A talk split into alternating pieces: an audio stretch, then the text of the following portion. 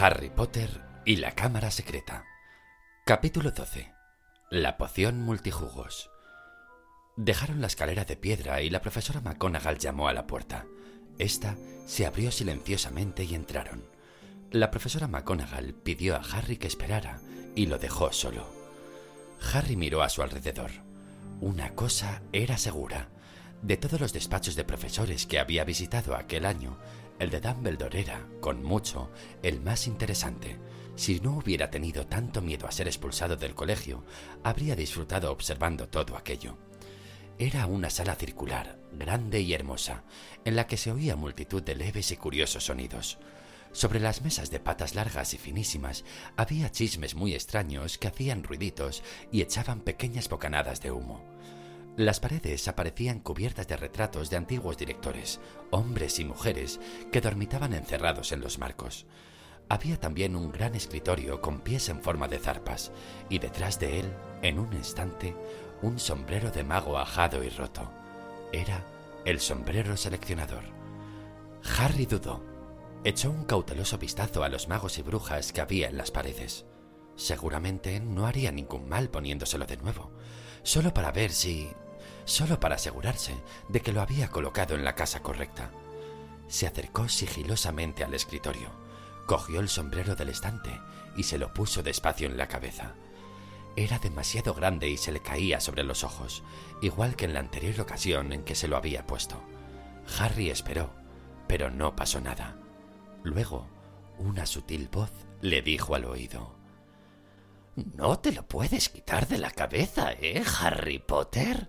No, respondió Harry. Esto... Lamento molestarte, pero quería preguntarte. Te has estado preguntando si yo te había mandado a la casa acertada, dijo acertadamente el sombrero. Sí, tú fuiste bastante difícil de colocar, pero mantengo lo que dije, aunque...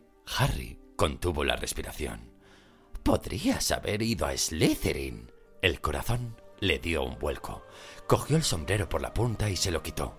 Quedó colgado de su mano mugriento y ajado. Algo mareado, lo dejó de nuevo en el estante. Te equivocas, dijo en voz alta al inmóvil y silencioso sombrero. Este no se movió. Harry se separó un poco sin dejar de mirarlo. Entonces, un ruido como de arcadas le hizo volverse completamente. No estaba solo. Sobre una percha dorada de detrás de la puerta había un pájaro de aspecto decrépito que parecía un pavo medio desplumado. Harry lo miró y el pájaro le devolvió una mirada torva, emitiendo de nuevo su particular ruido. Parecía muy enfermo. Tenía los ojos apagados y, mientras Harry lo miraba, se le cayeron otras dos plumas de la cola.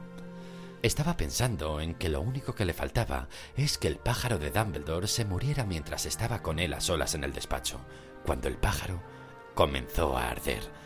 Harry profirió un grito de horror y retrocedió hasta el escritorio. Buscó por si hubiera cerca un vaso con agua, pero no vio ninguno. El pájaro, mientras tanto, se había convertido en una bola de fuego. Emitió un fuerte chillido y un instante después no quedaba de él más que un montoncito humeante de cenizas en el suelo. La puerta del despacho se abrió. Entró Dumbledore con aspecto sombrío. Profesor, dijo Harry nervioso, su pájaro. No puede hacer nada. Acaba de arder. Para sorpresa de Harry, Dumbledore sonrió. Ya era hora, dijo. Hace días que tenía un aspecto horroroso. Yo le decía que se diera prisa. Se rió de la cara atónita que ponía Harry. Fox es un fénix, Harry. Los fénix se prenden fuego cuando les llega el momento de morir. Y luego renacen de sus cenizas. Mira. Harry dirigió la vista hacia la percha a tiempo de ver un pollito diminuto y arrugado que asomaba la cabeza por entre las cenizas. Era igual de feo que el antiguo. Es una pena que lo hayas tenido que ver el día en que ha ardido dijo Dumbledore sentándose detrás del escritorio. La mayor parte del tiempo es realmente precioso, con sus plumas rojas y doradas.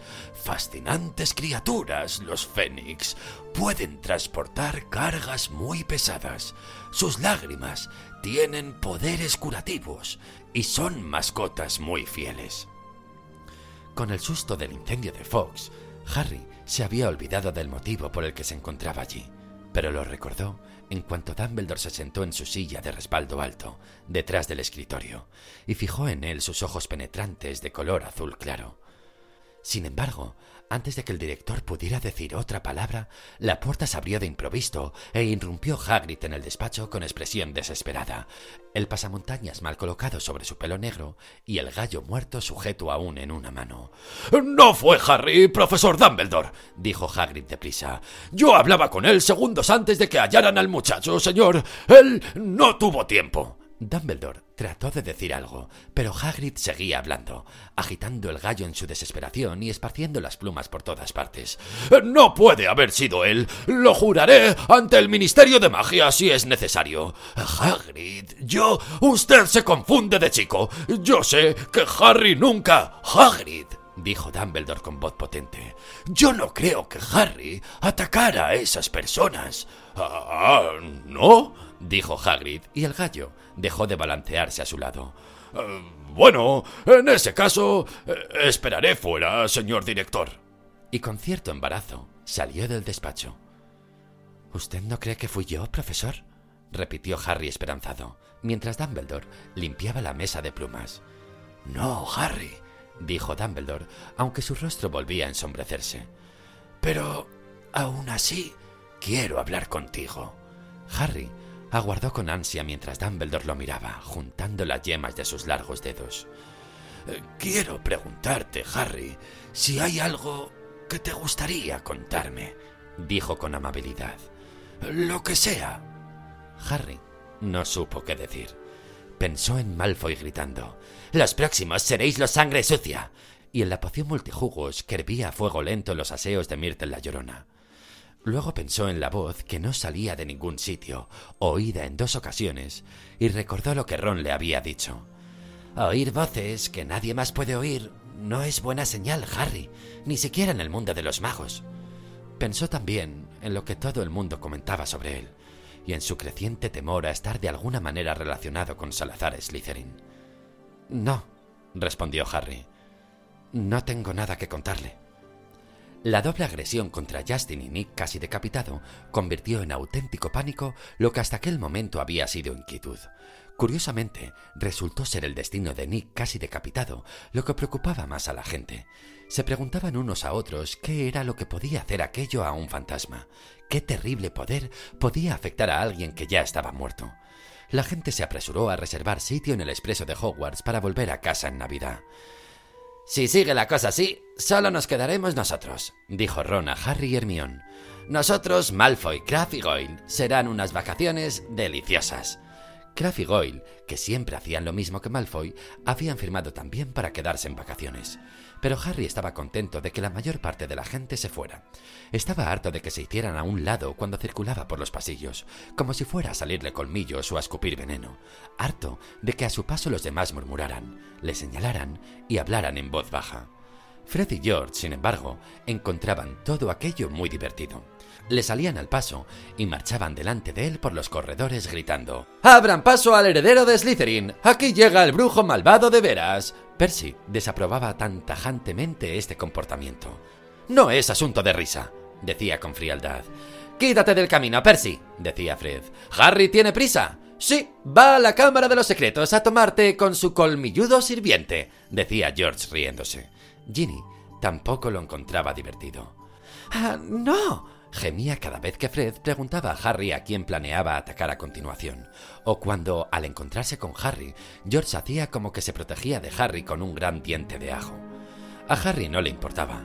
Incluso le aliviaba que Fred y George pensaran que la idea del heredero de Slytherin era para tomársela a guasa. Pero sus payasadas parecían enervar a Draco Malfoy, que se amargaba más cada vez que los veía con aquel pitorreo. Eso es porque está rabiado de ganas de decir que es él, dijo Ron sentenciosamente. Ya sabéis cómo aborrece que se le gane en cualquier cosa, y tú te estás llevando toda la gloria de su sucio trabajo. No durante mucho tiempo, dijo Hermión en tono satisfecho. La poción multijugos ya está casi lista.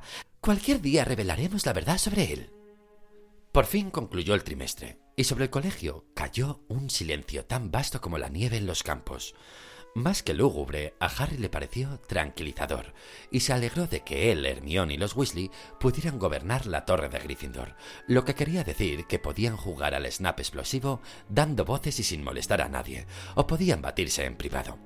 Fred, George y Ginny habían preferido quedarse en el colegio a visitar a Vila Egipto con sus padres, Percy, que desaprobaba lo que llamaba su infantil comportamiento, no pasaba mucho tiempo en la sala común de Gryffindor. Ya les había dicho en tono presuntuoso que se quedaba en Navidad porque era el deber de un prefecto ayudar a los profesores durante los periodos difíciles. Amaneció el día de Navidad frío y blanco. Hermión despertó temprano a Harry y Ron, los únicos que quedaban en aquel dormitorio. Iba vestida y llevaba regalos para ambos. ¡Despertad! dijo en voz alta, abriendo las cortinas de la ventana. Hermión, sabes que no puedes estar aquí, dijo Ron, protegiéndose los ojos de la luz. ¡Feliz Navidad a ti también! le dijo Hermión, arrojándole su regalo. Me he levantado hace casi una hora para añadir más crisopos a la poción.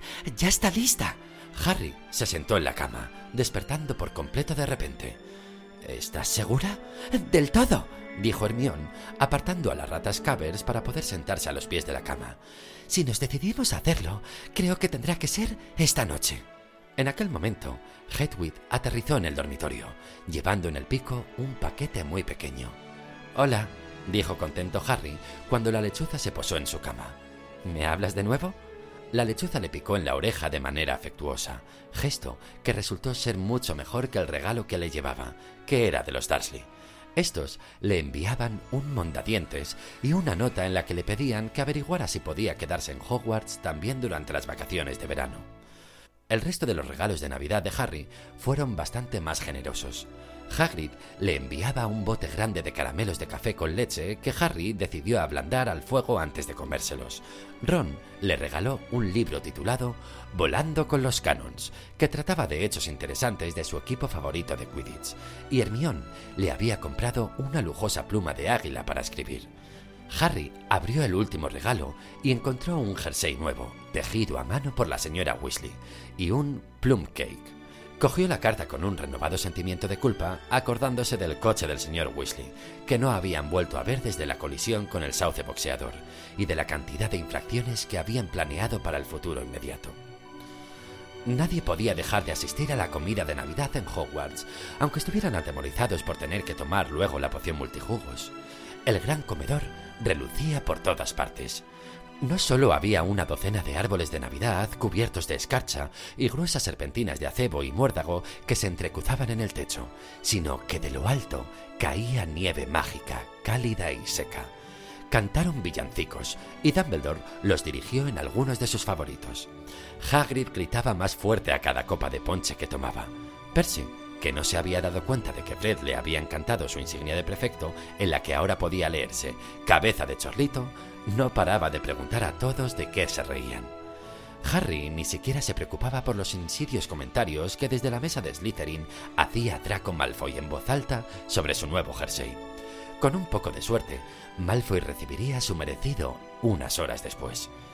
Harry y Ron apenas habían terminado su tercer trozo de tarta de Navidad cuando Hermión les hizo salir del salón con ella para ultimar los planes para la noche. Aún nos falta conseguir algo de las personas que os vais a convertir, dijo Hermión sin darle importancia, como si los enviara al supermercado a comprar detergente. Y, desde luego, lo mejor será que podáis conseguir algo de Craft y de Goyle. Como son los mejores amigos de Malfoy, él les contaría cualquier cosa. Y también tenemos que asegurarnos de que los verdaderos Craft y Goyle no aparecen mientras los interrogamos. Lo tengo todo solucionado, siguió ella tranquilamente y sin hacer caso de las caras atónitas de Harry y Ron les enseñó dos pasteles redondos de chocolate. Los he rellenado con una simple pócima para dormir. Todo lo que tenéis que hacer es aseguraros de que Kraft y Goy los encuentran. Ya sabéis los glotones que son, seguro que se los tragan. Cuando estén dormidos, los esconderemos en uno de los armarios de la limpieza y les arrancaremos unos pelos. Harry y Ron se miraron incrédulos. Hermión, no creo. Podría salir muy mal. Pero Hermión los miró con expresión severa, como la que habían visto a veces adoptar a la profesora McGonagall. La poción no nos servirá de nada si no tenemos unos pelos de Craft y de Goyle, dijo con severidad. ¿Queréis interrogar a Malfoy, no? De acuerdo, de acuerdo, dijo Harry. Pero... ¿Y tú? ¿A quién se lo vas a arrancar tú? Eh, yo ya tengo el mío, dijo Hermión alegre, sacando una botellita diminuta de un bolsillo y enseñándoles un único pelo que había dentro de ella. ¿Os acordáis de que me batí con Milsen Bulstrode en el club de duelo? Al estrangularme se dejó esto en mi túnica y se ha ido a su casa a pasar las navidades. Así que lo único que tengo que decirles a los de Slytherin es que he decidido volver. Al marcharse Hermione corriendo para ver cómo iba la poción multijugos, Ron se volvió hacia Harry con una expresión fatídica. ¿Habías oído alguna vez un plan en el que pudieran salir mal tantas cosas? Pero, para sorpresa de Harry y de Ron, la primera fase de la operación resultó tan sencilla como Hermione había supuesto. Se escotieron en el vacío vestíbulo después de la merienda de Navidad, esperando a Kraft y Goyle, que se habían quedado solos en la mesa de Slytherin, acometiendo cuatro porciones de bizcocho. Harry había dejado los pasteles de chocolate en el extremo del pasamanos. Al ver a Kraft y Goyle salir del gran comedor, Harry y Ron se ocultaron rápidamente detrás de una armadura, junto a la puerta principal. ¿Cuánto puede llegar uno a engordar? Susurró Ron entusiasmado, al ver que Kraft, lleno de alegría, señalaba a Goy los pasteles y los cogía. Sonriendo de forma estúpida, se metieron los pasteles enteros en la boca. Los masticaron glotonamente durante un momento, poniendo cara de triunfo. Luego, sin el más leve cambio en la expresión, se desplomaron de espaldas en el suelo. Lo más difícil fue arrastrarlos hasta el armario, al otro lado del vestíbulo. En cuanto los tuvieron bien escondidos entre las fregonas y los calderos, Harry arrancó un par de pelos como cerdas de los que Goyle tenía bien avanzada la frente, y Ron arrancó a Kraft también algunos. Les cogieron a sí mismo los zapatos porque los suyos eran demasiado pequeños para el tamaño de los pies de Kraft y Goyle. Luego, todavía aturdidos por lo que acababan de hacer, corrieron hasta los aseos de Myrtle la Llorona. Apenas podían ver nada a través del espeso humo negro que salía del retrete en que Hermione estaba revolviendo el caldero. Subiéndose las túnicas para taparse la cara, Harry y Ron llamaron suavemente a la puerta. ¿Hermión? Se oyó el chirrido del cerrojo y salió Hermión, con la cara sudorosa y una mirada inquieta. Tras ella se oía el glu glu de la poción que hervía, espesa como melaza. Sobre la taza del retrete había tres vasos de cristal ya preparados. Harry sacó el pelo de Goyle. Bien, y yo he cogido estas túnicas de la lavandería, dijo Hermión, enseñándoles una pequeña bolsa. Necesitaréis tallas mayores cuando os hayáis convertido en Crabbe y Goyle. Los tres miraron el caldero. Vista de cerca, la poción parecía barro espeso y oscuro que borboteaba lentamente. Estoy segura de que lo he hecho todo bien, dijo Hermión, releyendo nerviosamente la manchada página de Moste Potente Potions. Eh, parece que es tal como dice el libro. En cuanto lo hayamos bebido, dispondremos de una hora antes de volver a convertirnos en nosotros mismos. ¿Qué se hace ahora? murmuró Ron. Las separamos en los tres vasos y echamos los pelos. Hermión sirvió en cada vaso una cantidad considerable de poción. Luego, con la mano temblorosa, trasladó el pelo de Milsen Bulstrode de la botella al primero de los vasos. La poción emitió un potente silbido, como el de una olla a presión, y empezó a salir muchísima espuma. Al cabo de un segundo, se había vuelto de un amarillo asqueroso. esencia de Milsen Bulstrode, dijo Ron mirándolo con aversión. Apuesto a que tiene un sabor repugnante. Echad los vuestros, venga, les dijo Hermión. Harry metió el pelo de Goyle en el vaso del medio y Ron el pelo de Crab en el último. Una y otra poción silbaron y echaron espuma. La de Goyle se volvió del color kaki de los mocos y la de Crab de un marrón oscuro y turbio. Esperad, dijo Harry, cuando Ron y Hermione cogieron sus vasos. Será mejor que no los bebamos aquí juntos los tres. Al convertirnos en Crab y Goyle ya no estaremos delgados. Y Milsel Bulstrow tampoco es una sílfide. Eh, bien pensado, dijo Ron, abriendo la puerta. Vayamos a retretes separados. Con mucho cuidado para no derramar una gota de poción multijugos, Harry pasó al del medio. ¿Listos? preguntó. Listos, le contestaron las voces de Ron y Hermione. A la una, a las dos, a las tres. Tapándose la nariz, Harry se bebió la poción en dos grandes tragos. Sabía a col muy cocida. Inmediatamente se le empezaron a retorcer las tripas como si acabara de tragarse serpientes vivas. Se encogió y temió ponerse malo. Luego Un ardor surgido del estómago se le extendió rápidamente hasta las puntas de los dedos de manos y pies. Jadeando, se puso a cuatro patas y tuvo la horrible sensación de estarse derritiendo al notar que la piel de todo el cuerpo le quemaba como cera caliente. Y antes de que los ojos y las manos le empezaran a crecer, los dedos se le hincharon, las uñas se le ensancharon y los nudillos se le abultaron como tuercas. Los hombros se le separaron dolorosamente y un picor en la frente le indicó que el pelo se le caía sobre las cejas. Se le rasgó la túnica al ensanchársele el pecho como un barril que reventara los cinchos. Los pies le dolían dentro de unos zapatos cuatro números menos de su medida. Todo concluyó tan rápidamente como había comenzado. Harry se encontró tendido boca abajo, sobre el frío suelo de piedra, oyendo a Myrtle sollozar de tristeza al fondo de los aseos. Con dificultad se desprendió de los zapatos y se puso de pie. O sea, que así se sentía uno siendo Goyle. Con una gran mano temblorosa se desprendió de su antigua túnica, que le quedaba a un palmo de los tobillos. Se puso la otra y se abrochó los zapatos de Goyle, que eran como barcas. Se llevó una mano a la frente para retirarse el pelo de los ojos y se encontró solo con unos pelos cortos como cerdas que le nacían en la misma frente. Entonces comprendió que las gafas le nublaban la vista, porque obviamente Goyle no las necesitaba. Se las quitó y preguntó ¿Estáis bien? De su boca surgió la voz baja y áspera de Goyle. Sí, contestó proveniente de su derecha el gruñido de Crab. Harry abrió su puerta y se acercó al espejo quebrado. Goyle le devolvió la mirada con ojos apagados y hundidos en las cuencas. Harry se rascó una oreja, tal como hacía Goyle. Se abrió la puerta de Ron. Se miraron. Salvo por estar pálido y asustado, Ron era idéntico a Kraft en todo, desde el pelo cortado con tazón hasta los largos brazos de gorila. Es increíble, dijo Ron, acercándose al espejo y pinchando con el dedo la nariz chata de Kraft. Increíble. Mejor que nos vayamos, dijo Harry, aflojándose el reloj que oprimía la gruesa muñeca de Goyle. Aún tenemos que averiguar dónde se encuentra la sala común de Slytherin. Espero que demos con alguien a quien podamos seguir hasta allí. Ron dijo, contemplando a Harry. No sabes lo raro que se me hace ver a Goyle pensando. Golpeó en la puerta de Hermión. Vamos, tenemos que irnos. Una voz aguda le contestó. Me. me temo que no voy a poder ir. Id vosotros sin mí. Hermión, sabemos que Milsey Bulstrode es fea. Nadie va a saber que eres tú. No, de verdad, no puedo ir. Daos prisa vosotros, no perdáis tiempo. Harry miró a Ron desconcertado. Pareces Goyle, dijo Ron. Siempre pone esta cara cuando un profesor pregunta. Hermión, ¿estás bien? Preguntó Harry a través de la puerta. Sí, estoy bien. Marchaos.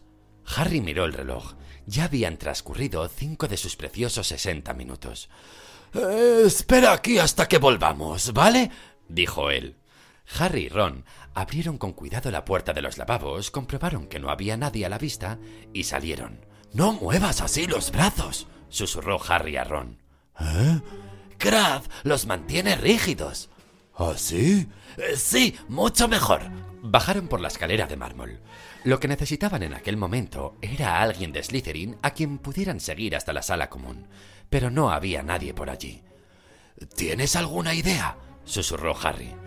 Cuando los de Slytherin bajan a desayunar, creo que vienen de por allí, dijo Ron, señalando con un gesto de la cabeza la entrada de las mazmorras. Apenas lo había terminado de decir cuando una chica de pelo largo rizado salió de la entrada. Perdona, le dijo Ron, yendo deprisa hacia ella. Se nos ha olvidado por dónde se va a nuestra sala común. Me parece que no os entiendo, dijo la chica muy tiesa. ¿Nuestra sala común? Yo soy de Ravenclaw y se alejó, volviendo recelosa la vista hacia ellos. Harry y Ron bajaron corriendo los escalones de piedra y se internaron en la oscuridad.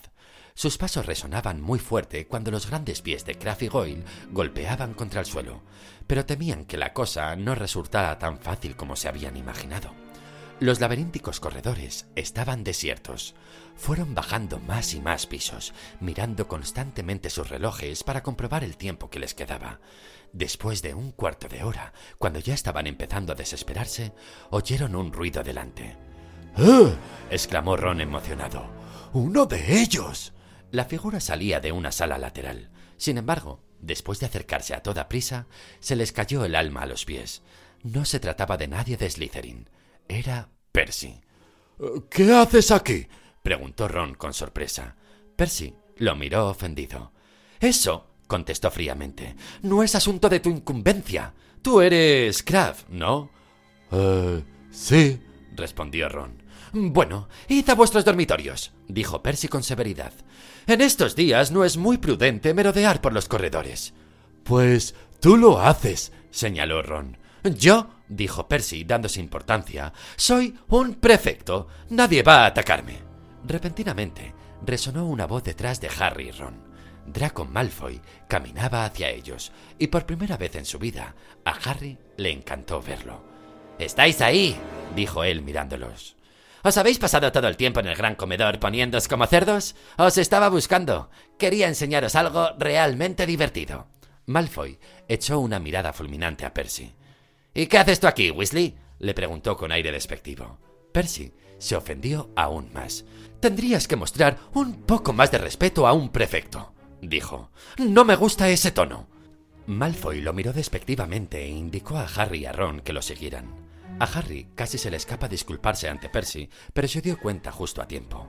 Él y Ron salieron a toda prisa detrás de Malfoy, que les decía, mientras tomaban el siguiente corredor, Ese Peter Weasley. Percy, le corrigió automáticamente Ron. Como sea, dijo Malfoy. He notado que últimamente entra y sale mucho por aquí, a hurtadillas, y apuesto a que sé qué es lo que le pasa. Cree que va a pillar al heredero de Slytherin él solito lanzó una risotada breve y burlona. Harry y Ron se cambiaron miradas de emoción. Malfoy se detuvo ante un trecho de un muro descubierto y lleno de humedad. ¿Cuál es la nueva contraseña? preguntó a Harry. Eh, dijo este. Ah, ya. Sangre limpia, dijo Malfoy sin escuchar, y se abrió una puerta de piedra disimulada en la pared. Malfoy la cruzó, y Harry y Ron lo siguieron. La sala común de Slytherin era una sala larga, semisubterránea, con los muros y el techo de piedra basta. Varias lámparas de color verdoso colgaban del techo mediante cadenas. Enfrente de ellos, debajo de la reprisa labrada de la chimenea, crepitaba la hoguera, y contra ella se recortaban las siluetas de algunos miembros de la casa de Slytherin, acomodados en sillas de estilo muy recargado. Esperad aquí, dijo Malfoy a Harry y Ron indicándoles un par de sillas vacías separadas del fuego. Eh, voy a traerlo. Mi padre me lo acaba de enviar. Preguntándose qué era lo que Malfoy iba a enseñarles, Harry y Ron se sentaron, intentando aparentar que se encontraban en su casa. Malfoy volvió a cabo de un minuto, con lo que parecía un recorte de periódico. Se lo puso a Ron debajo de la nariz. Te vas a reír con esto, dijo. Harry vio que Ron abría los ojos asustado. Leyó deprisa el recorte, rió muy forzadamente y pasó el papel a Harry. Era de El Profeta y decía: Investigación en el Ministerio de Magia. Arthur Weasley, director del Departamento contra el Uso Indebido de la Magia, ha sido multado hoy con 50 galeones por embrujar un automóvil Magel. El señor Lucius Malfoy, miembro del Consejo Escolar del Colegio Hogwarts de Magia, en donde el citado coche embrujado se estrelló a comienzos del presente curso, ha pedido hoy la dimisión del señor Weasley. Weasley ha manchado la reputación del ministerio, declaró el señor Malfoy a nuestro enviado. Es evidente que no es la persona adecuada para redactar nuestras leyes, y su ridícula ley de defensa de los muggles debería ser retirada inmediatamente. El señor Weasley no ha querido hacer declaraciones, si bien su esposa ha amenazado a los periodistas diciéndoles que si no se marchaban, les arrojaría el fantasma de la familia. ¿Y bien? dijo Malfoy impaciente, cuando Harry le devolvió el recorte. ¿No os parece divertido? rió Harry lúgubremente. Arthur Weasley tiene tanto cariño a los muggles que debería romper su varita mágica e irse con ellos, dijo Malfoy desdeñosamente. Por la manera en que se comportan, nadie diría que los Weasley son de sangre limpia. A Ron, o más bien a Crab, se le contorsionaba la cara de la rabia. ¿Qué te pasa, Crab? dijo Malfoy bruscamente. Me duele el estómago, gruñó Ron. Bueno, pues id a la enfermería y dadles a todos esos sangre sucia una patada de mi parte dijo Malfoy riéndose. ¿Sabéis qué? Me sorprende que el profeta aún no haya dicho nada de todos estos ataques, continuó diciendo pensativamente. Supongo que Dumbledore está tapándolo todo. Si no para la cosa pronto, tendrá que dimitir. Mi padre dice siempre que la dirección de Dumbledore es lo peor que le ha ocurrido nunca a este colegio. Le gustan los que vienen de las familias Muggles. Un director decente no habría admitido nunca una basura como el Cribby ese. Malfoy empezó a sacar fotos con una cámara imaginaria, imitando a Colin, cruel pero acertadamente. Potter, ¿puedo sacarte una foto, Potter? ¿Me concedes un autógrafo? ¿Puedo lamerte los zapatos, Potter? Por favor. Bajó las manos y se quedó mirando a Harry y Ron. ¿Qué os pasa a vosotros dos? Demasiado tarde, Harry y Ron se rieron a la fuerza. Sin embargo, Malfoy pareció satisfecho. Quizá Kraft y Goyle fueran simplemente lentos para comprender las gracias. San Potter, el amigo de los sangre sucia, dijo Malfoy lentamente. Ese es otro de los que no tienen verdadero sentimiento de mago. De lo contrario, no iría por ahí con esa sangre sucia presuntuosa que es Granger. Y se creen que él es el heredero de Slytherin. Harry y Ron estaban con el corazón en un puño. Quizás a Malfoy le faltaban unos segundos para decirles que el heredero era él. Pero en aquel momento... Me gustaría saber quién es, dijo Malfoy petulante. Eh, podría ayudarle. A Ron se le quedó la boca abierta, de manera que la cara de Kraft parecía aún más idiota de lo usual. Afortunadamente, Malfoy no se dio cuenta, y Harry, pensando rápido, dijo Tienes que tener una idea de quién hay detrás de todo esto. Ya sabes que no, Goyle. ¿Cuántas veces tengo que decírtelo? dijo Malfoy bruscamente. Y mi padre tampoco quiere contarme nada sobre la última vez que se abrió la Cámara de los Secretos, aunque sucedió hace 50 años y por tanto antes de su época. Él lo sabe todo sobre aquello, pero dice que la cosa se mantuvo en secreto y asegura que resultaría sospechoso si yo supiera demasiado. Eh, pero sé algo. La última vez que se abrió la Cámara de los Secretos, murió un sangre sucia. Así que supongo que solo es cuestión de tiempo que muera otro esta vez. Espero que sea Granger, dijo con deleite. Ron apretaba los grandes puños de Crab. Dándose cuenta de que todo se echaría a perder si pegaba a Malfoy, Harry le dirigió una mirada de aviso y dijo ¿Sabes si cogieron al que abrió la cámara la última vez? Sí, quien quiera que fuera, lo expulsaron, dijo Malfoy. Aún debe de estar en Azkaban. ¿En Azkaban? preguntó Harry sin entender. Claro, en Azkaban, la prisión mágica Goyle, dijo Malfoy mirándole sin dar crédito a su torpeza. La verdad es que si fueras más lento, irías para atrás. Se movió nervioso en su silla y dijo Mi padre dice que tengo que mantenerme al margen y dejar que el heredero de Slytherin haga su trabajo. Dice que el colegio tiene que liberarse de toda esa infecta sangre sucia, pero que yo no debo mezclarme. Naturalmente, él ya tiene bastantes problemas por el momento. ¿Sabéis que el Ministerio de Magia registró nuestra casa la semana pasada? Harry intentó que la inexpresiva cara de Goyle expresara algo de preocupación. Sí, dijo Malfoy. Por suerte, no encontraron gran cosa. Mi padre posee algunos de los objetos de artes oscuras muy valiosos, pero afortunadamente nosotros también tenemos nuestra propia cámara secreta debajo del suelo del salón. ¡Oh! exclamó Ron. Malfoy lo miró. Harry hizo lo mismo. Ron se puso rojo. Incluso el pelo se le volvía un poco rojo. También se le alargó la nariz. La hora de que disponían llegaba a su fin, de forma que Ron estaba empezando a convertirse en sí mismo, y a juzgar por la mirada de horror que dirigía a Harry, a este le estaba sucediendo lo mismo se pusieron de pie de un salto.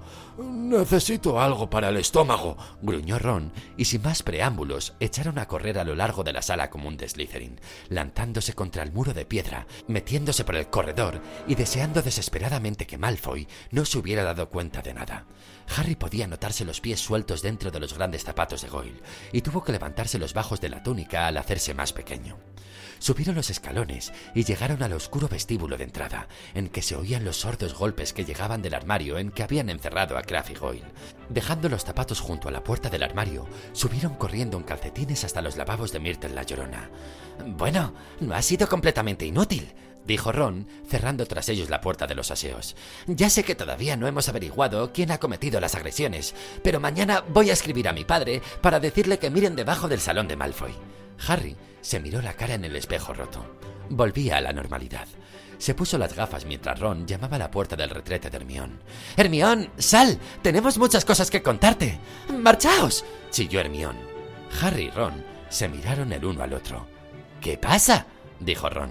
Tienes que estar a punto de volver a la normalidad. Nosotros ya... Pero Myrtle la llorona salió de repente atravesando la puerta del retrete. Harry nunca la había visto tan contenta. ¡Ya lo veréis! dijo. ¡Es horrible! Oyeron descorrerse el cerrojo y Hermión salió, sollozando, tapándose la cara con la túnica. ¿Qué pasa? preguntó Ron vacilante. ¿Todavía te queda la nariz de Milsend o algo así? Hermión se descubrió la cara y Ron retrocedió hasta darse los riñones con un lavabo. Tenía la cara cubierta de pelo negro. Los ojos se le habían puesto amarillos y unas orejas puntiagudas le sobresalían de la cabeza. Era un pelo de gato, maulló. Mi Milsen Bulstrode debe de tener un gato y la poción no está pensada para transformarse en animal. Eh. Vaya, exclamó Ron.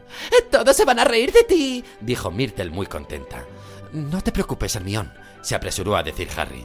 Te llevaremos a la enfermería. La señora Pomfrey no hace nunca demasiadas preguntas. Les costó mucho trabajo convencer a Hermión de que saliera de los aseos.